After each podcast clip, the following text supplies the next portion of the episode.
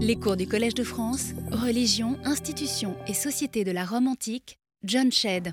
Mesdames, Messieurs, les rites assez personnels célébrés par des individus devant le Capitole, bien trop explicites aux bien-pensants, qui préféraient une version plus abstraite du polythéisme, nous ont conduit à d'autres rites qualifiés de superstitieux sous la conduite d'une satire de Juvénal sur les sectatrices de la déesse Isis, un passage sur ces sectatrices. Nous nous, sommes interrogés sur le bien fondé de l'interprétation donnée, entre autres, par le célèbre ouvrage de Franz Cumont sur les religions orientales, qui est né ici au collège il y a un peu plus d'un siècle, pour conclure que ce que les adorateurs de ces divinités cherchaient, ce n'était pas forcément, comme Cumont euh, l'écrivait, la métaphysique et les saluts de leur âme immortelle, mais souvent des biens matériels du même type que ceux que procuraient tous les autres dieux et déesses. Ces divinités pouvaient paraître plus puissantes ou avoir une emprise d'un autre type sur les individus, mais en fait, ils ne se distinguent guère des autres divinités.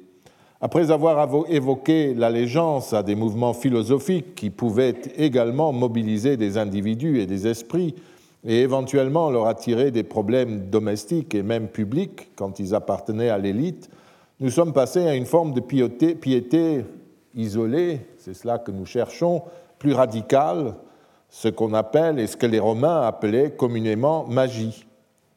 Après un très bref aperçu bibliographique pour ceux qui veulent s'initier aux données de ce que l'on sait, et après avoir rappelé que même si je ne fais pas, comme on le faisait jadis, une distinction entre religion et magie, et même si je n'appelle plus magie des rites incompréhensibles, sans signification, héritage d'un lointain passé, euh, j'utilise sans complexe ce terme pour désigner un domaine de la pratique religieuse où l'individu est seul, parce que, je vous le dis, c'est ainsi que parlent les Romains eux-mêmes.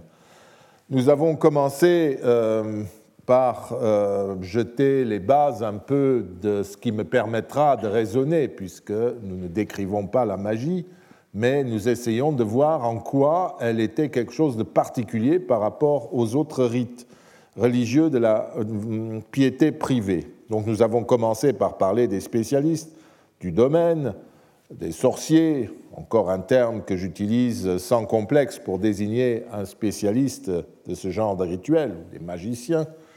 Nous avons vu comment ils, présentaient leur formation à l'écart des autres, même sous terre, auprès d'un dieu, ou euh, dans un pays fabuleux, l'Égypte à l'arrière-plan, jouant toujours un grand rôle.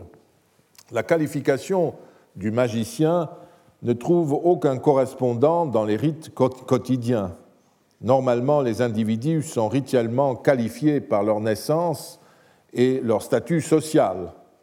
Les prêtres, pour aller à un niveau équivalent à ce qui pourrait être un magicien, sont choisis par les communautés, éventuellement à Rome par exemple, pris, comme on dit, par le grand pontife, comme les Vestales ou les Flamines, et appelés à effectuer leur service. Dans de rares cas, les augures consultent Jupiter sur le choix qui a été fait, et plus généralement, pour l'élection de tous les autres prêtres publics, pontifes, augures, etc., les auspices commissiaux sont pris préalablement, car aucune assemblée ne peut avoir lieu sans la consultation de ces auspices.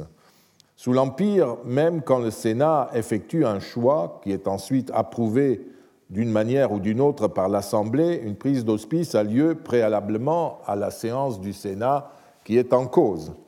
Nous ignorons malheureusement le détail du déroulement des élections sacerdotales dans les municipes et dans les colonies d'Italie ou dans les provinces, et notamment nous ignorons s'il y avait aussi une consultation hospiciale systématique.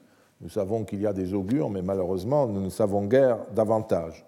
Quoi qu'il en soit, nous voyons que l'initiative revient toujours aux mortels, à la communauté des mortels, mais que d'une manière ou d'une autre, les dieux sont consultés sur ce choix, suivant les règles, poliment.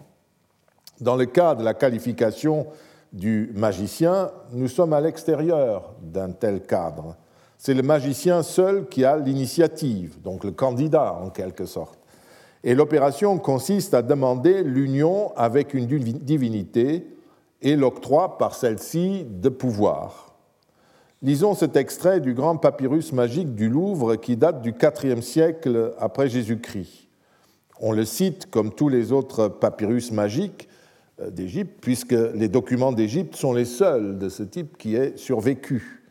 Par rapport aux lamelles et aux tablettes de mauvais sort, ces papyrus ont l'avantage de donner des instructions et des prières, ce sont des manuels, alors que les documents découverts dans des tombes, des lieux de culte ou dans des sources, avec de l'eau qui coule, hein, transmettent uniquement la formule magique ou laissent éventuellement entrevoir une partie du processus magique quand les fouilles ont été bien faites. Donc aux lignes 170 de ce, du premier papyrus de ce manuel, qui, est essentiel, nous lisons Pourvu que la lune soit à son troisième jour, monte sur une, euh, sur une très haute terrasse, étend sur le sol un vêtement de lin propre. Fais-le avec un mystagogue. Vous voyez ici que l'initiation du magicien s'inscrit sans l'ombre d'un doute dans le cadre des mystères, puisqu'il y a un, mystagogue, quelqu'un qui accompagne le myste qui est nommé. Toi-même, t'étant couronné de lierre noire, alors que le soleil culmine à la cinquième heure, allonge-toi en regardant vers le haut, sur le vêtement, tout nu, et ordonne qu'on te recouvre les yeux d'un bandeau noir et enveloppe-toi euh, toi-même dans un linceul funéraire.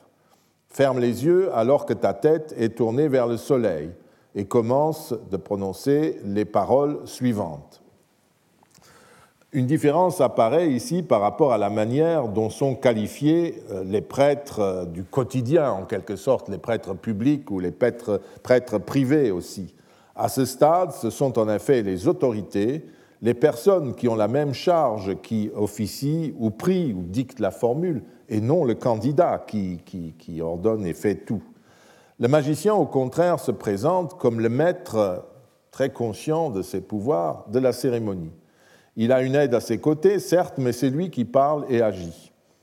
Le mode d'action et les prières, notamment les formules secrètes en langue magique d'origine égyptienne, hébraïque, araméenne ou simplement absurde, lui sont révélés par ses manuels ou par l'apprentissage qu'il a suivi auprès de personnes qualifiées, auprès des dieux eux-mêmes, d'après certains. Ce sont ces secrets dont parlent les documents que nous avons euh, lus précédemment. La prière que nous n'allons pas lire en entier, puisqu'elle est très longue, s'adresse au puissant Typhon du royaume de Lao, monarque et prince, dieu des dieux, souverain, prince des ténèbres, qui amène la foudre, etc. Voilà tous ces titres. Il s'adresse donc manifestement, ce magicien s'adresse manifestement à une divinité très puissante, une espèce de monstre qui correspond au dieu Seth en Égypte. Le magicien rappelle au dieu qui lui a rendu des services, qu'il s'est battu avec lui contre les dieux et puis toute une série d'autres exploits réalisés en commun. Puis il en vient au euh, sujet de sa demande. Moi, dit-il, ton soldat, je suis vaincu par les dieux. Je suis là sur le dos, jeté par terre à cause d'une vaine colère. Éveille, je t'en prie, ton ami, je t'en supplie, et ne me jette pas par terre, roi des dieux. Baro, Teretora Beamnima, enfin bon, j'essaye de prononcer comme je peux. Donne-moi la force, je t'en prie, et donne-moi cette grâce lorsque je dirai à un Dieu de venir que je le vois à l'instant à cause de ses incantations. Suivent huit lignes d'incantation comme celles euh, que j'ai essayé de lire. Puis le papyrus continue. C'est très banal, hein, ces, ces, termes euh, empruntés à des langues étrangères et incompréhensibles souvent. Le papyrus continue. Si tu dis cela, trois fois, Voici le signe de ton union. Et toi, armé de ton âme de magicien, ne va pas éprouver de la crainte. En effet, un faucon de mer viendra en descendant te toucher de ses ailes sur le visage, t'indiquant par là de te relever. Toi, t'étant levé, habille-toi de vêtements blancs, et offre sur un brûle parfum en terre de l'encens en bloc en disant ceci J'ai été uni à ta sainte forme, j'ai été renforcé par ton saint nom, j'ai reçu le flot de tes biens. Suivent des invocations, puis l'invitation euh, à se retirer. Et le texte conclut Tu auras acquis une nature égale à un Dieu grâce à cette union, qui peut réaliser une vision face à face, une lécanomancie. La lécanomancie, c'est une pratique divinatoire liée à l'observation de la surface de l'huile ou de l'eau, au mouvement, je suppose, qu'elle fait, etc. Donc tu auras euh, acquis une nature, etc., qui te permet de réaliser une lécanomancie aussi bien qu'une évocation des morts. On voit la différence avec les rites de la vie religieuse ordinaire. Le mage, tel qu'on peut le voir à travers ce manuel, agit en quelque sorte au moyen de formules d'incantation répétées plusieurs fois qui s'adresse au dieu, euh, souvent au dieu Seth Typhon, euh, afin que ce dernier lui accorde les pouvoirs qu'il a demandés. En faisant aussi le récit d'exploits en commun. Est-ce que le Dieu connaît ses exploits? On n'en sait rien. Peut-être qu'il fait allusion à d'autres pratiques euh, déjà faites auparavant. Et ces pouvoirs, en tout cas, doivent donner aux magiciens la capacité de convoquer des dieux, des morts, et surtout le rite lui a conféré une nature égale à celle d'un dieu. Donc il devient une sorte de compagnon des dieux. Ajoutons que le magicien ne s'arrête généralement pas là. Il peut subir un autre rite pour s'associer aussi à un assistant, un inférieur. Vous pouvez relire tout ça dans le manuel de Fritz Graf ou dans le grand papyrus de Paris qui est publié aux belles lettres vous-même. Et puis c'est très répétitif, il y a plusieurs prières et rites du même type. Pour comprendre que ce genre de prières ou d'initiation ne sont pas le propre de l'Égypte et du IVe siècle après Jésus-Christ, jetons un coup d'œil sur les documents tout à fait exceptionnels découverts en France, à Chartres, dans la cave d'un édifice romain et publié par euh, Dominique Joly et, et, ses collègues. Et vous pouvez relire euh, euh, la description de cette découverte avec tous les détails dans Gallia. Il y a une présentation plus récente, deux ans après, mais publiée dans, un livre en Italie, qui a été publié par Marina Piranomonte et Francisco Marco Simon. La cave de ce Gaius euh, Valerius Sedatus à Chartres donc, contenait un ou plusieurs meubles et des coffrets dans lesquels étaient rangés divers objets datables du 1er siècle après Jésus-Christ.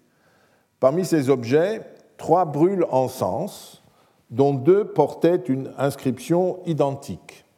Vous la voyez déjà euh, euh, ainsi sur la photo générale. Donc, donc pu, ils sont très bien conservés, ils ont pu être remontés et euh, ils reproduisent toujours la même inscription sur trois bandes comme ça qui sont placées sous la mention des, points cardinaux appelés septentrion, occident, midi, orient.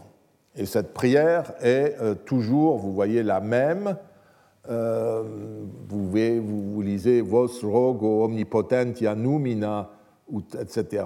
Je vous demande, omnipotente puissance divine, de donner tous les biens à Gaius Verius Sedatus, euh, puisque celui-ci est votre gardien. Quia ille est wester custos de nouveau cette complicité avec euh, ces divins-là, il s'adresse aux, puissances divines dans les quatre directions, sans doute, euh, on peut imaginer ce qu'il fait, et euh, il dit, moi je suis votre gardien, donc votre adjoint en quelque sorte, de la même manière qu'en Égypte on rappelait les exploits commis ensemble.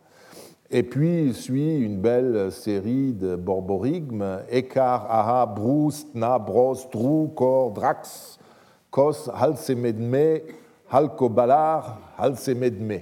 Bon, vous avez compris moi pas. Mais en tout cas, vous, avez sans doute déjà lu des choses de ce genre.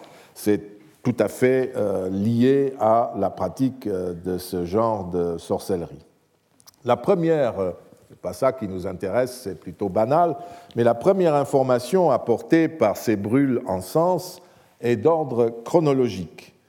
Généralement, les documents réunis dans, ce qu'on appelle les papyrus grecs magiques, que nous avons déjà cités, sont datés des 3e, 4e siècles après Jésus-Christ.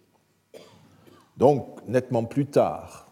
on peut toujours dire, est-ce que vous pouvez parler pour vos histoires en Occident puisque c'est des documents d'Égypte, le seul pays où ils sont conservés, euh, parce qu'ailleurs ils ont pourri depuis bien longtemps.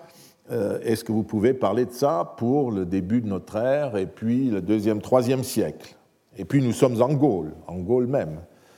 Et d'ailleurs, jusqu'à aujourd'hui, en Gaule, seul, un phylactère magique a été daté de cette époque, du 1er siècle après Jésus-Christ.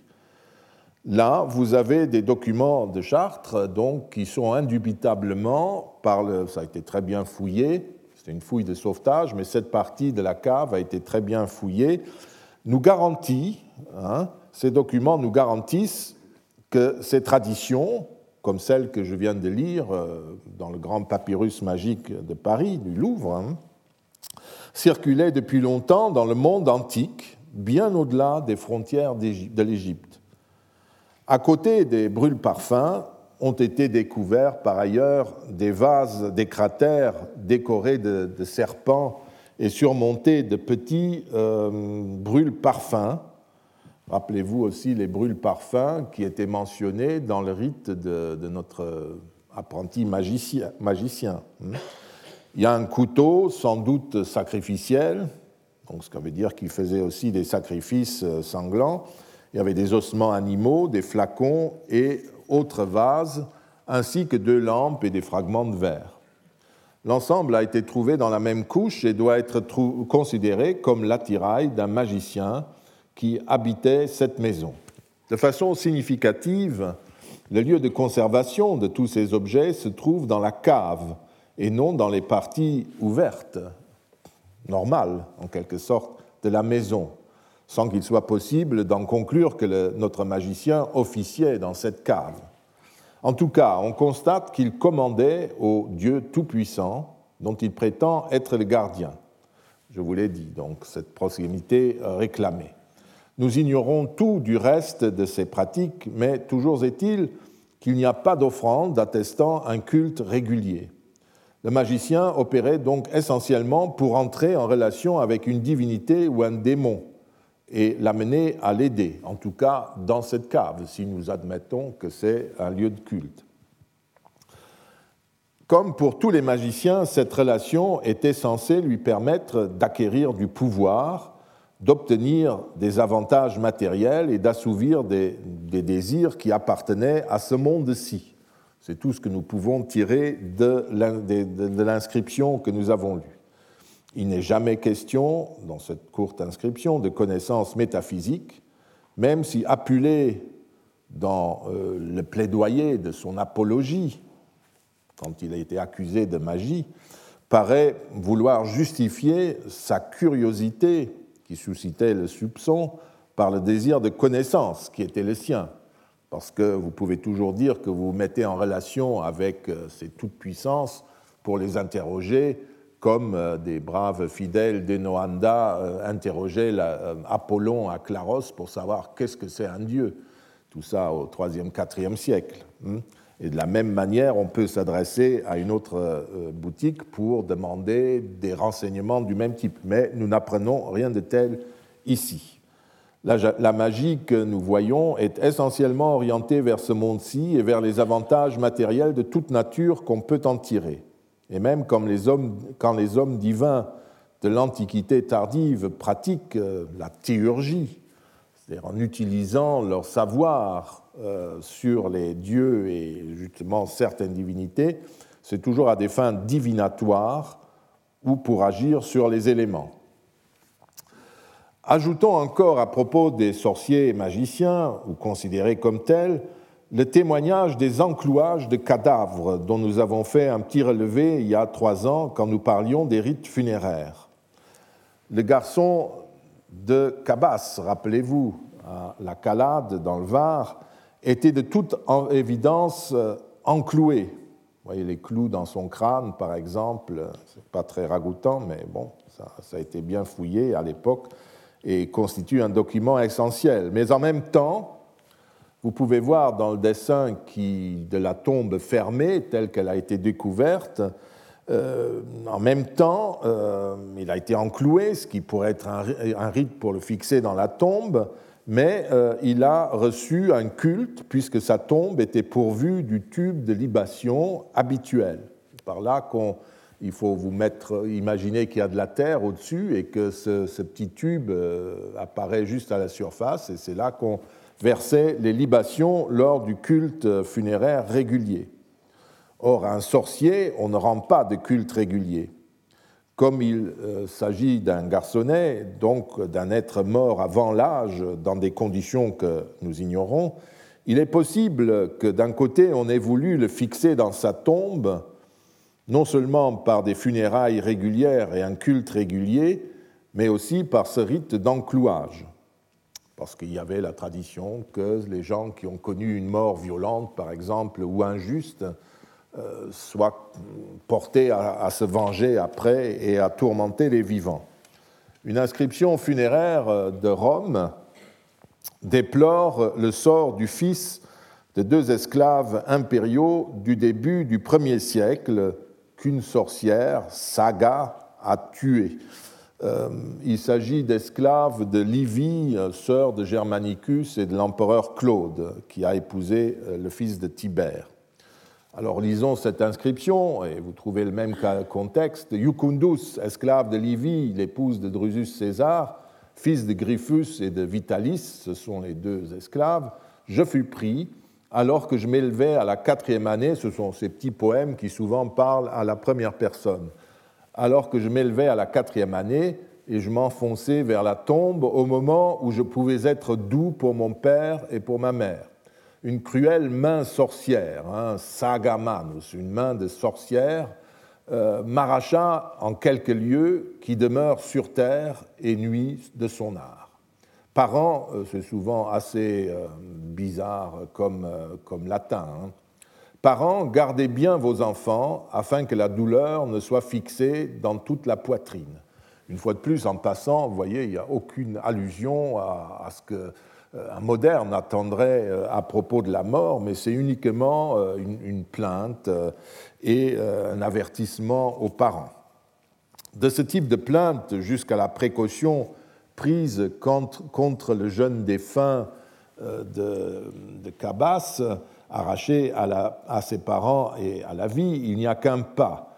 Nous avons toutefois vu, il y a trois ans, que ce pas n'était pas franchi systématiquement et que dans certaines tombes, dont les épitaphes mentionnent pourtant qu'il s'agit de jeunes morts avant l'âge, ces rites de protection ne sont pas attestés. D'autre part, comme Fritz Graf le fait remarquer dans son livre sur la magie, il est difficile de trouver les traces de ce type de rite dans des tombes d'enfants en raison de l'état de conservation très mauvais des corps d'enfants petits et du mobilier découvert dans les sépultures. Les clous peuvent être un indice, surtout si nous le rapprochons d'une tombe comme celle de la Cabasse. Il en existe quelques autres attestations. On trouve dans la cavité de la, tombe ce qui était la boîte en bois au dieu ou le linceul, on trouve des grands clous et les archéologues en général ne savent pas quoi en faire. Est-ce qu'il s'agit de telles précautions, mais que nous sommes incapables de voir? De toute façon, c'est possible mais euh, nous n'avons pas de confirmation nette. C'est en tout cas euh, le cas, rappelez-vous, des découvertes macabres faites dans la nécropole de la gare de Bologne que j'ai également euh, décrite il y a quelques années.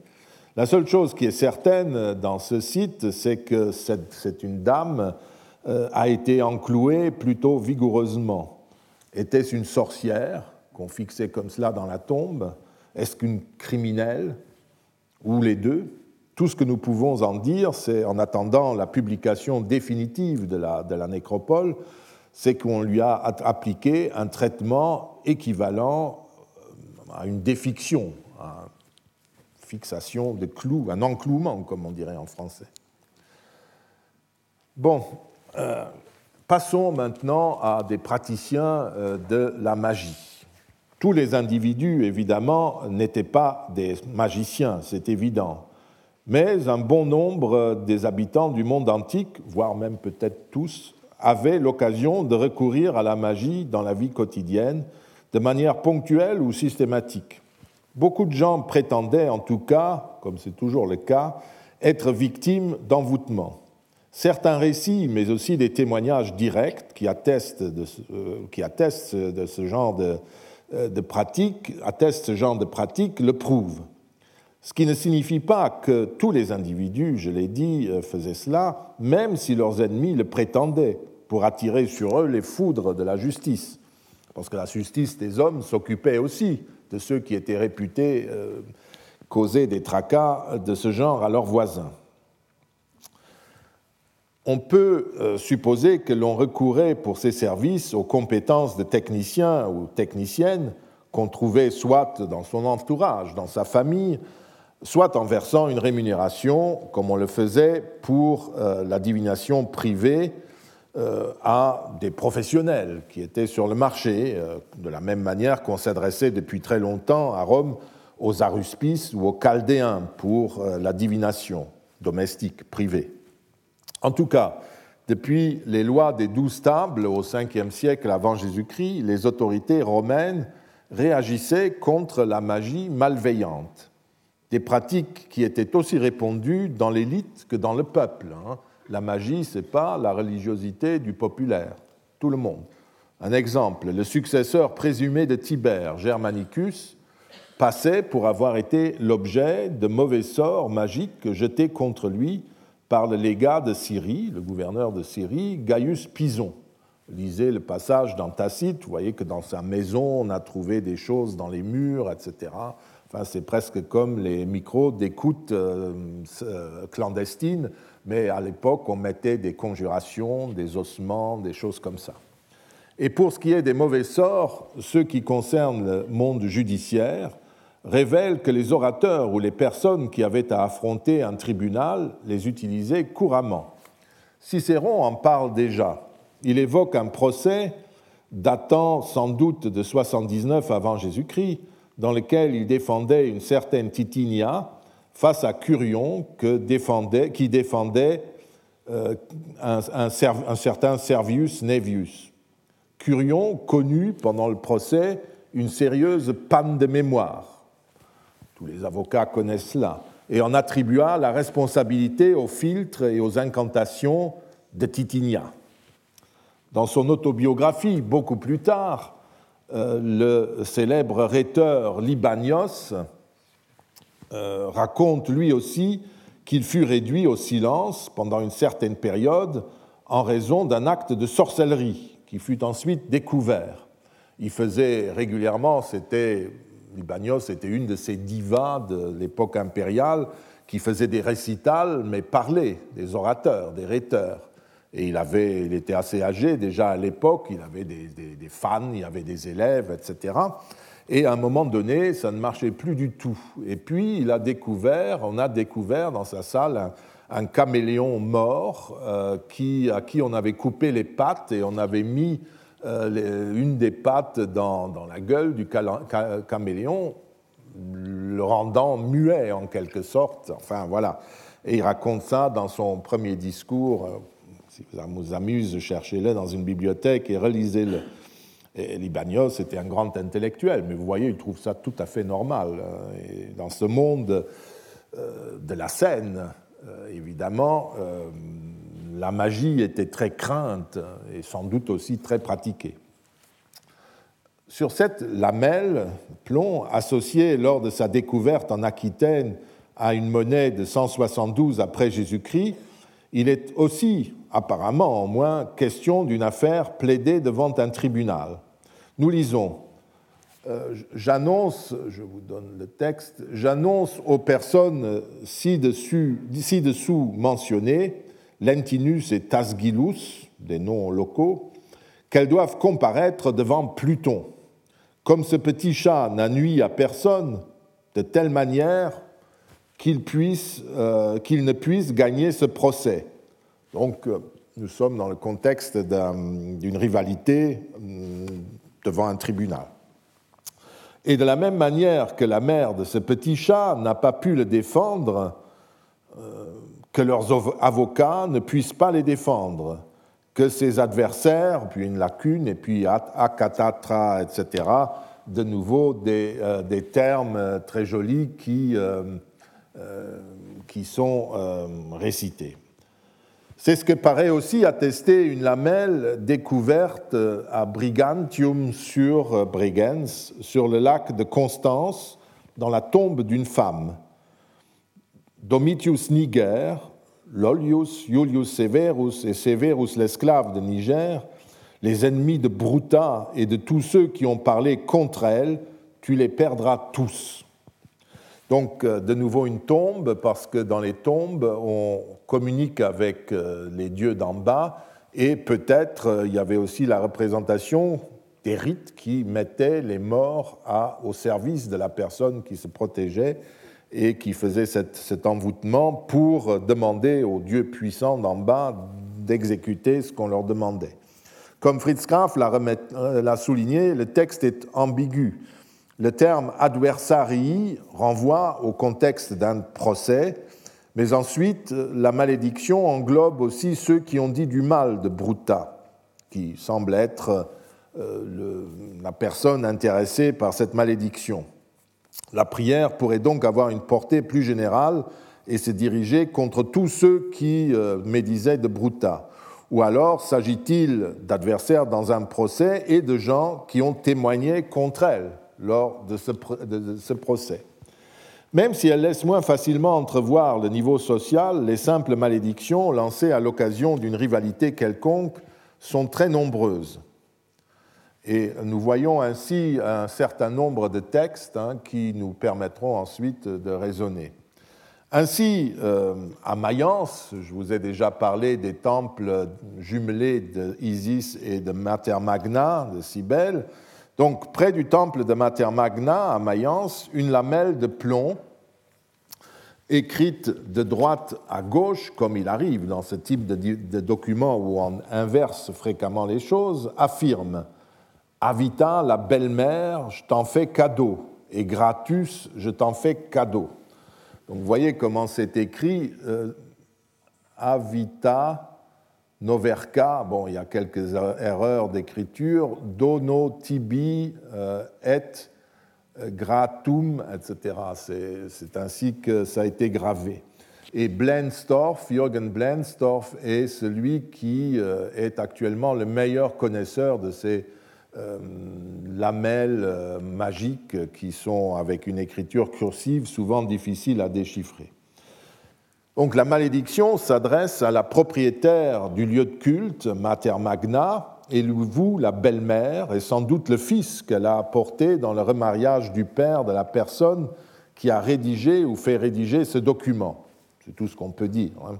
Pareillement, une autre lamelle, lapidaire cette fois-ci, c'est pas du plomb, euh, se lit euh, ainsi, toujours à, Mayence. À l'extérieur, Cassius Fortunatus, et ses biens, ainsi que l'utatia restituta, tuez-les, tout simplement.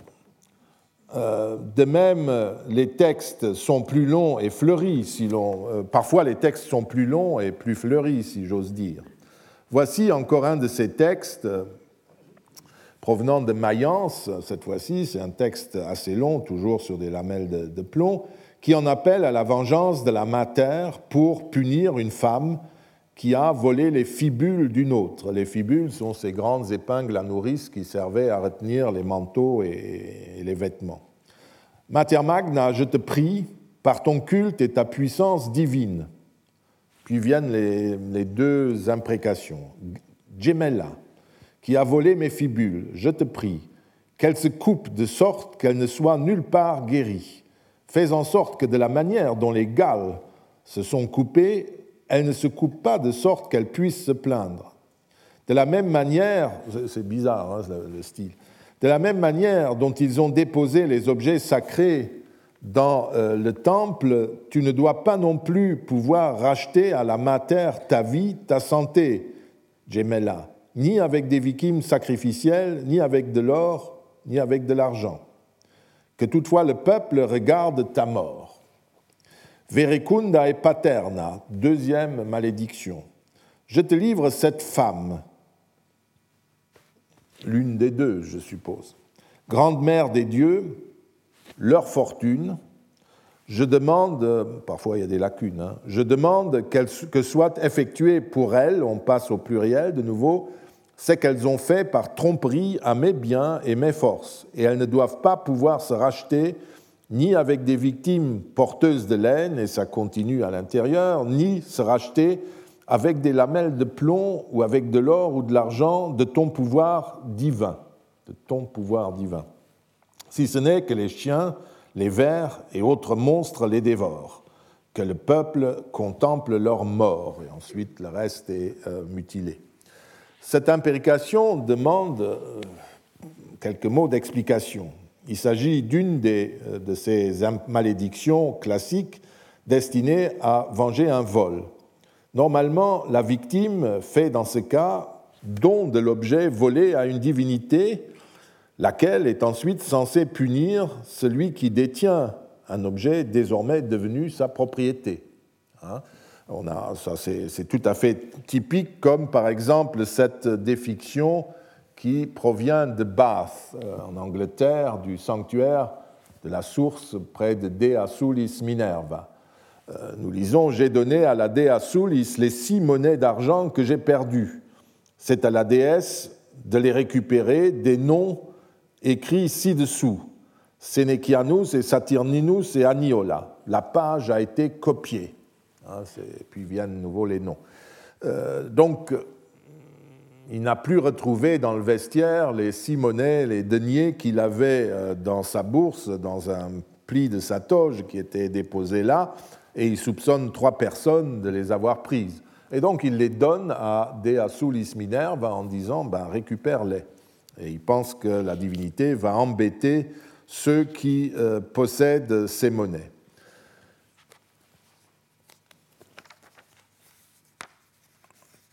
Et euh, cette inscription a d'ailleurs, vous voyez, la page écrite a été recopiée.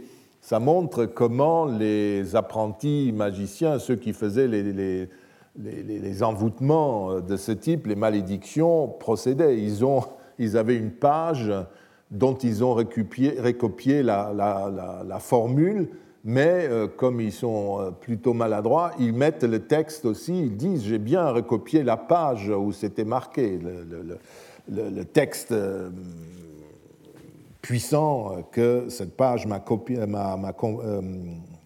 communiqué. C'est notamment ce genre de documents qui sont rangés dans une série de malédictions qui sont appelées euh, les prières euh, judiciaires ou les défictions judiciaires. C'est euh, Henk Versnell qui a créé cette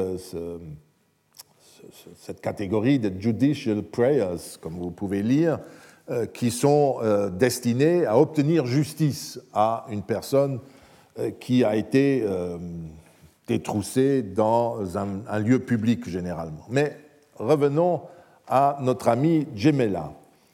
Il faut noter que l'invocation euh, se réfère au culte de Mater Magna, c'est-à-dire aux Galles, à ces euh, fanatiques qui entouraient euh, le culte de Cybèle, non pas au niveau qu'on leur attribuait traditionnellement, comme Françoise Van Happeren l'a démontré, je vous ai renvoyé à son texte la dernière fois, mais à un niveau relativement bas. Une autre défiction de Mayence, dont je ne cite qu'un extrait, associe d'ailleurs les Galles à, euh, semble-t-il, au Bellonari. Euh, Les Bellonari sont des fanatiques de Ma, de la déesse Ma, une divinité euh, d'origine syrienne qui a fait son entrée à Rome au cours du premier quart du premier siècle avant Jésus-Christ, dans l'entourage de, de notamment, et dont le nom fut traduit par les Romains par Bellone, la traditionnelle déesse romaine des peines de la guerre. Cette divinité sinistre, qui avait un rapport fonctionnel avec le sang en quelque sorte, était appelée sanglante et représentée avec un fouet. Et elle pouvait servir de traduction euh, quand, il fallait trouver un nom latin pour les rites de ces fanatiques qui de, de la déesse Ma qui s'infligeaient publiquement des coupures. Leur rang social est indiqué par les railleries que formulent contre eux certains satiristes romains, et entre autres aussi par le récit fait par l'âne des métamorphoses d'Apulée, qui leur appartenait à un moment donné dans son aventure, et qui les décrit comme une bande de filous et de charlatans qui exploitaient la crédulité des gens. Quant aux Magali, un mot qui n'était pas encore attesté avant sa tablette, on ignore exactement de quoi il s'agit.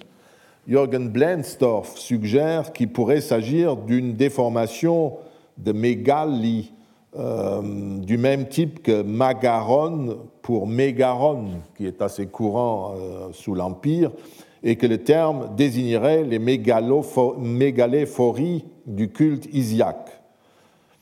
Cette proposition a sa logique puisque nous sommes dans un espace cultuel euh, partagé par Mater Magna et Isis, qui sont côte à côte, et qu'il est possible, d'après un passage de Sénèque, ma, foi, que les prêtres isiaques se soient aussi flagellés, ce qui nous ramènerait au contexte de notre inscription, euh, de notre défiction, peut-être.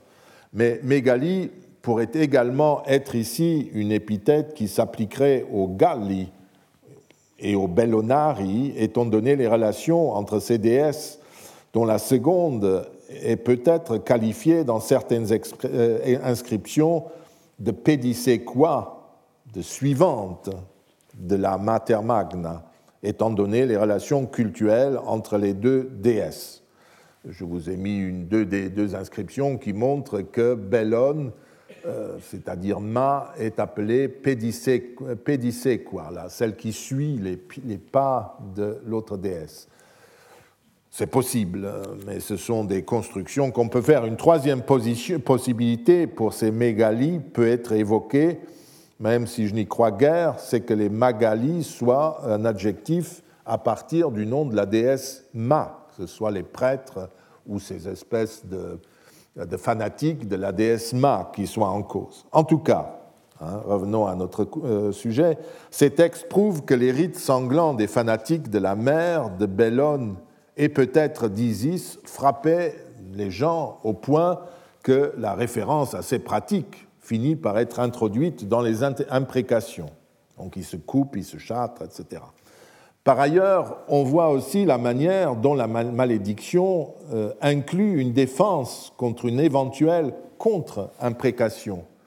Rappelez-vous, il y a un passage où ils disent Fais en sorte que de la même manière dont les Galles se sont coupées, elles ne se coupent pas de sorte qu'elles puissent se plaindre. De la même manière qu'ils ont déposé des objets sacrés dans le temple, tu ne dois pas non plus pouvoir racheter à la mater ta vie, ta santé, Gemella, ni avec des victimes sacrificielles, ni avec de l'or, ni avec de, l'argent. Gemella ne doit donc pas pouvoir euh, se, se, lamenter auprès de la mère. Hein. Elle ne doit pas euh, se couper en disant Voilà, je, souffre et je peux me plaindre, euh, on me fait du mal, voilà la preuve, ou alors elle fait des sacrifices pour se racheter, etc et euh, lorsqu'elle constatera donc les effets de la malédiction euh, prononcée, elle ne pourra pas expier sa faute par ce que j'ai dit. Il en va de même pour les deux autres femmes, euh, Paterna et Verecunda. Voilà. Il en va de même pour elles. Et dans ce cas, ce qui est très intéressant, on dit la même chose, qu'elle ne puisse pas se racheter, etc. Double malédiction. Et on dit, on mentionne même les lamelles de défiction, hein, ce sont les plum, les plum, plumibi, écrit enfin, sont les plumbi, les plombs euh, euh, qu'elle ne doit pas devoir utiliser, ni se racheter, c'est à l'intérieur, la partie inférieure du texte, ni se racheter avec des lamelles de plomb ou avec de l'or et de l'argent, etc. Donc euh, on, voit très bien que les, lamelles de défiction en plomb sont des, imprécations, et si vous voulez vous défendre, vous en mettez une autre qui euh, explique euh, aux divinités en cause de quoi il en est question et que vous êtes une victime, etc.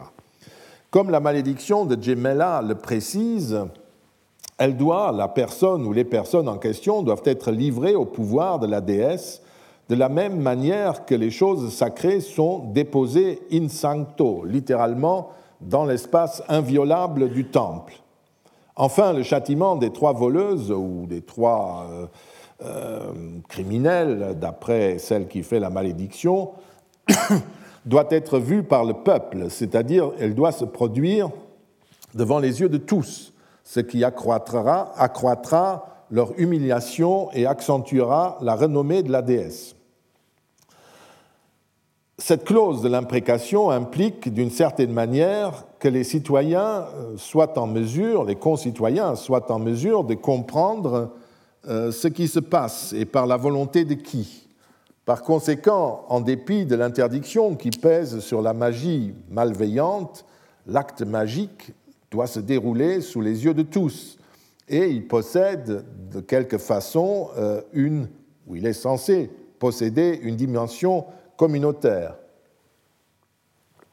La personne doit être punie ouvertement, pas en cachette, que tout le monde constate. Et euh, donc tout le monde se fera une idée sur ce qui euh, se passe. Il est vraisemblable que parmi les amis et la famille euh, de, la personne en question, nul n'avait de doute sur l'origine des mots qui frappaient les personnes concernées. La question était plutôt que les gens le croyaient et des accusations comme celle de Curion, par exemple, avaient prononcées devant le tribunal officiel du juge au forum, ainsi que d'autres accusations innombrables le prouvent. L'affaire de Germanicus et de Gaius Pison a été débattue au Sénat. Elle a été l'objet d'un senatus consul qui a été affiché dans toutes les provinces, dans toutes les villes de l'Empire. Nous devons mentionner ici euh, une malédiction extraordinaire, puisqu'elle est même collective, dont il est prouvé qu'elle était parfaitement connue et assumée, pour vous montrer le côté public de tout cela. Elle provient de Touder euh, en, Ombrie, Todi, aujourd'hui, en Étrurie, donc en Ombrie méridionale, et date de la fin du 1er siècle après Jésus-Christ. L'inscription est votive et elle a été posée par un sévire augustal et flavial pour euh, signaler l'acquittement d'un vœu euh, destiné à s'opposer à la malédiction lancée contre tout le Sénat local. Lisons euh, ce texte qui est assez extraordinaire.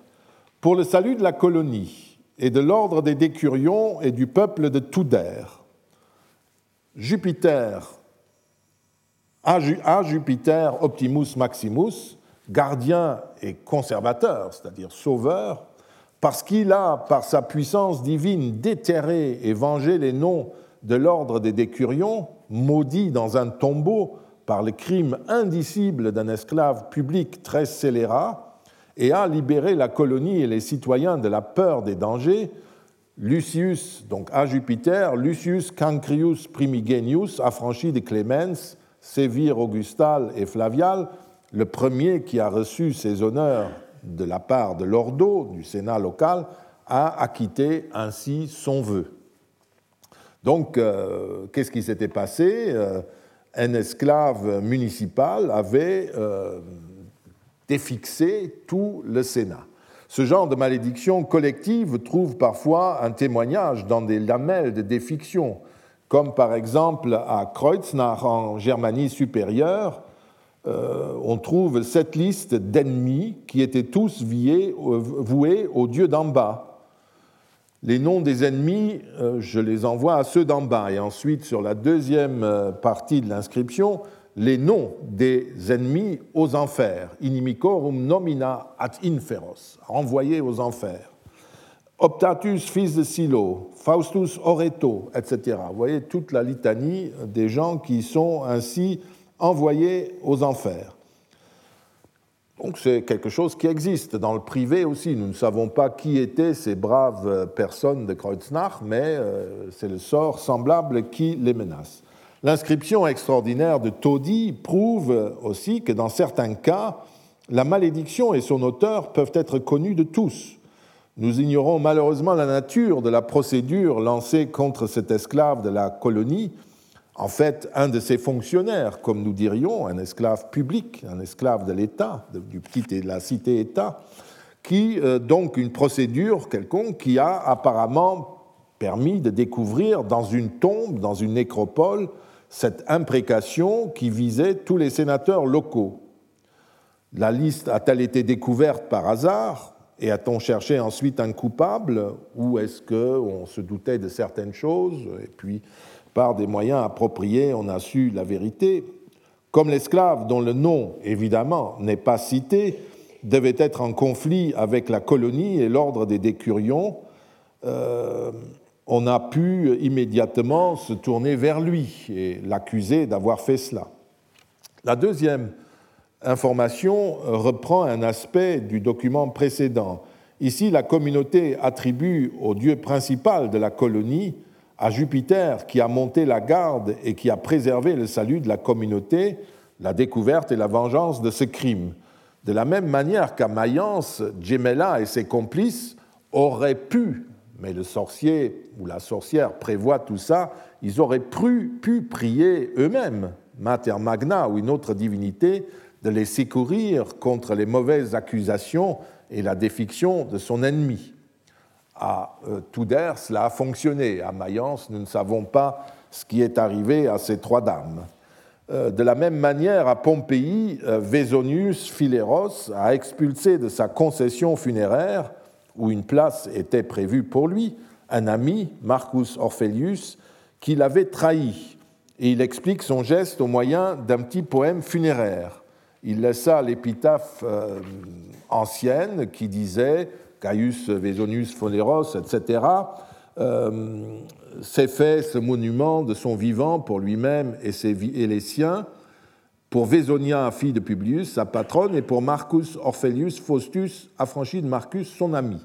Ça, c'était l'inscription, euh, nous en avons parlé euh, il y a quelques années, qui était faite pour la tombe vide, en quelque sorte, qui attendait les premiers occupants.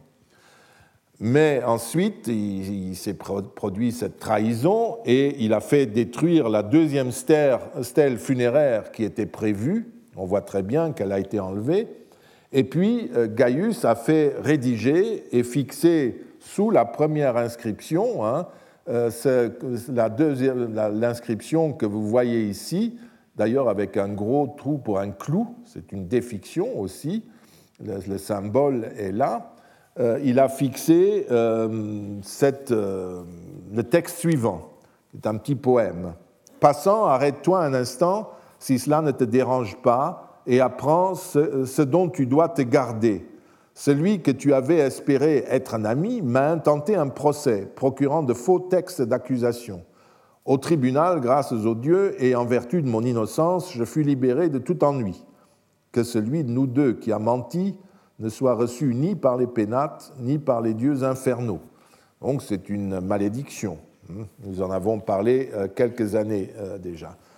William euh, Van Andringa, en la rapprochant d'une série d'enclouages et de défictions que l'on trouve dans les tombes elles-mêmes, et dont nous avons parlé, et qui pourraient concerner des défunts dont on paraît penser qu'ils étaient des magiciens, ou dont on avait peur, étant donné leurs mots précoces, qui en coulaient euh, peuvent être euh, utilisés comme, euh, comme parallèles ici. Mais ce qui est extraordinaire à Pompéi, c'est que c'est une défiction qui se fait au grand jour, qui se dit même par, avec les motifs par inscription, et le brave Marcus Phileros, Gaius Phileros, il interdit à son ancien ami l'accès aux pénates, donc il ne participe plus au culte de la maison, et il ne participe pas non plus au culte des dieux mânes de la famille. Il dévoue, il l'exclut de tout.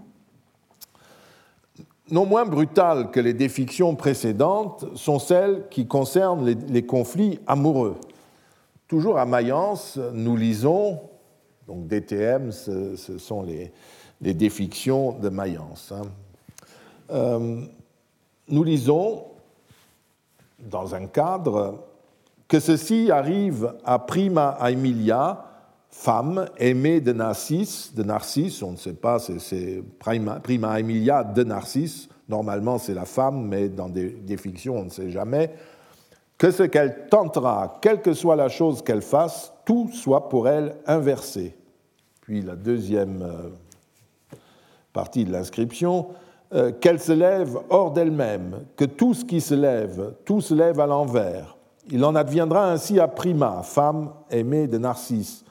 De même que cette lettre ne fleurira jamais, de même celle-là ne fleurira jamais. Euh, pour la langue, il est intéressant de voir que Quomodo, euh, c'est ici, hein, est écrit como. On n'est pas loin de notre com, hein, du com roman, Vous voyez, la langue populaire était. Et carta, c'est charta, c'est un papyrus, c'est un texte, hein, une lettre. De même que cette lettre, que ce papyrus, ce papier, hein, ne fleurira jamais, cette fleur, enfin, cette dame ne fleurira jamais. Enfin, euh, autre catégorie encore très connue, il y a, il y a les défictions qui visent les artisans des coureurs du cirque ou des gladiateurs. Lisons encore deux de ces textes. Le premier est bien connu et vient de Rome, de la nécropole de la Via Appia. À gauche, la lamelle conserve les traces d'un autre texte, donc par ici, euh, sans doute relatif au même rituel. À côté de ce texte se trouve gravée l'image d'un grand personnage en armure, euh, manifestement, dont seul le bassin et les jambes, ainsi que la main gauche tenant un arc, sont conservés. Ben voilà, il s'agit du fameux euh, Seth typhon égyptien qui porte habituellement une tête d'âne. Dieu du mal, Seth sert d'exécuteur des condamnations prononcées par les autres dieux, en l'occurrence Osiris, le juge des morts. Et dans les formules de malédiction, Seth Typhon apparaît comme le dieu principal du rite de malédiction, dont les formules reproduites sur les papyrus magiques racontent qu'il s'est rendu maître de tous les dieux. Et vous voyez que les, premières publications par Wunsch, euh, ces tablettes de malédiction étaient appelées septiennes, de sept. Ce sont des, des vieilles fouilles, donc malheureusement nous n'avons que les textes qui ont été par hasard récupérés. La lamelle, vous le voyez, contient plusieurs textes. Commençons à regarder un peu. Sur le bord gauche, vous, voyez euh, une formule euh, euh, comme nous en irons d'autres. Au pied du Dieu, c'est ça qui est, intéressant, au pied du Dieu, vous voyez trois petits triangles surmontés d'une tête humaine qui représentent ses victimes qu'il écrase. Au-dessus de la figure sur laquelle le dieu appuie son pied, on lit le nom de Victor. Hein, euh, Victor, ici. Il s'agit soit du père du personnage maudit, soit plus vraisemblablement une épiclèse du dieu lui-même, du dieu Seth. Il est vainqueur, il écrase. La deuxième figure est coiffée euh, du nom, euh, par le nom Azella Mater c'est la mère du personnage. Et la troisième par euh, Filius Praeseticus, sans doute Praesenticus, euh, euh, Pristinarius, Pristinarius pour Pistinarius, boulanger. Pistrinarius, la pistrina, c'est le pétrin, hein, encore aujourd'hui. boulanger.